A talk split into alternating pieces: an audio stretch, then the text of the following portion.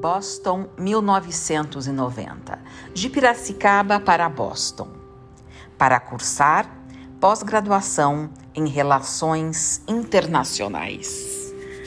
Tinha me formado em Direito pela Universidade Metodista de Piracicaba, a Unimep, e meu sonho era estudar fora do Brasil. Então, passei em vários testes para ingressar na Boston University. Uma semana após o início das aulas, senti no meu coração e na minha mente que não era o curso para mim. Situação complicada e difícil, mas seria mais difícil ainda ficar cursando algo para gastar dinheiro e tempo e sem ser eficaz para a minha pessoa. E fui buscar os papéis para ingressar e pedir o reembolso do cheque semestral que eu já havia pago.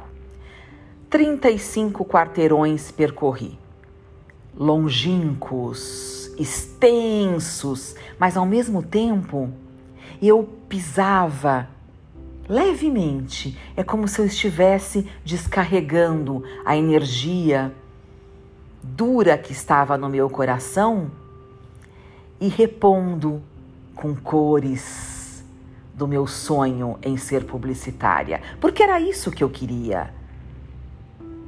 Me vestir em modo despojado e na ilusão de que teria uma vida também mais despojada sendo publicitária.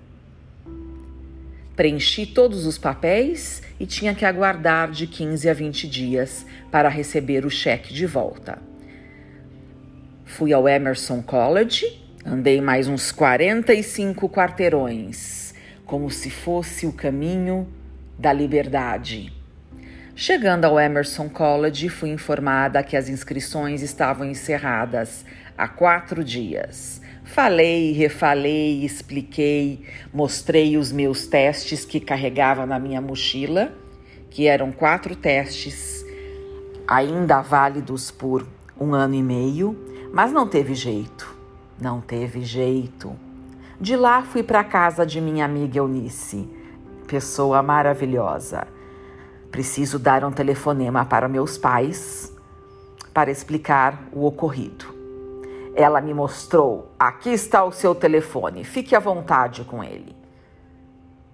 Falei com a minha querida Noêmia, mãe de amor. Ela entendeu perfeitamente, me apoiou. Meu pai entendeu e disse: volte para cá. Eu falei: sim, mas preciso resgatar o cheque, vai demorar de 15 a 20 dias. E na verdade, meu coração já estava partido porque eu tinha um namorado, porque eu amava Boston. Enfim, depois de 20 dias, entre papéis, lágrimas e aquela paisagem linda dos parques, os museus, o bando de estudantes se reunindo para estudar, para falar da vida, os cafés marav maravilhosos tudo era lindo. Voltei ao Brasil com o intuito de prestar o exame da OAB e voltar para Boston. Porque quando eu quero uma coisa, eu não deixo para trás, eu levo para frente com força e amor. Aguarde o próximo episódio. Deb Vilela.